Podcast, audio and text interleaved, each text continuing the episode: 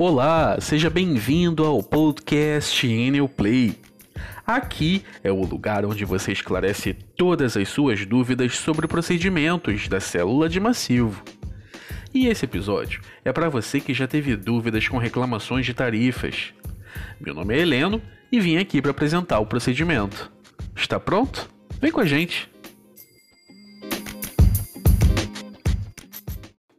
Hum, se tem uma reclamação de tarifa que é muito registrada atualmente, é a de custo de disponibilidade, que usamos quando o cliente reclama que a unidade consumidora, a UC, está com fornecimento suspenso e a cobrança do custo de disponibilidade, taxa mínima. Ou quando o cliente reclama de erro de cadastro, onde sua conta foi faturada por taxa mínima diferente da sua classe.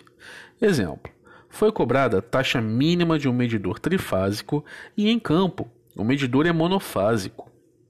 Prazo da ordem: 5 dias úteis, podendo ser estendido por 15 dias corridos, caso seja necessária a realização de visita técnica à unidade consumidora.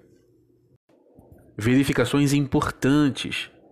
Verificar na tela análise de consumo, consumo mensal, se o cliente foi faturado por taxa mínima. Antes do ingresso da ordem, confirme se foi cobrada a taxa mínima, se a UC estava com fornecimento suspenso e se não houve avanço de leitura. Quando houver avanço, a reclamação não poderá ser ingressada.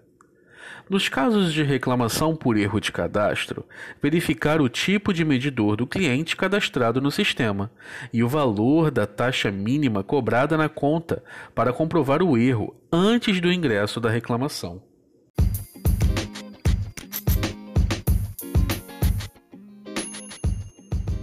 É isso, espero que tenha gostado desse conteúdo. Você pode ouvir e reouvir quantas vezes você quiser. Lembrando que todo o procedimento está disponível na intranet. Tenha um ótimo atendimento, sucesso e até a próxima. Tchau, tchau.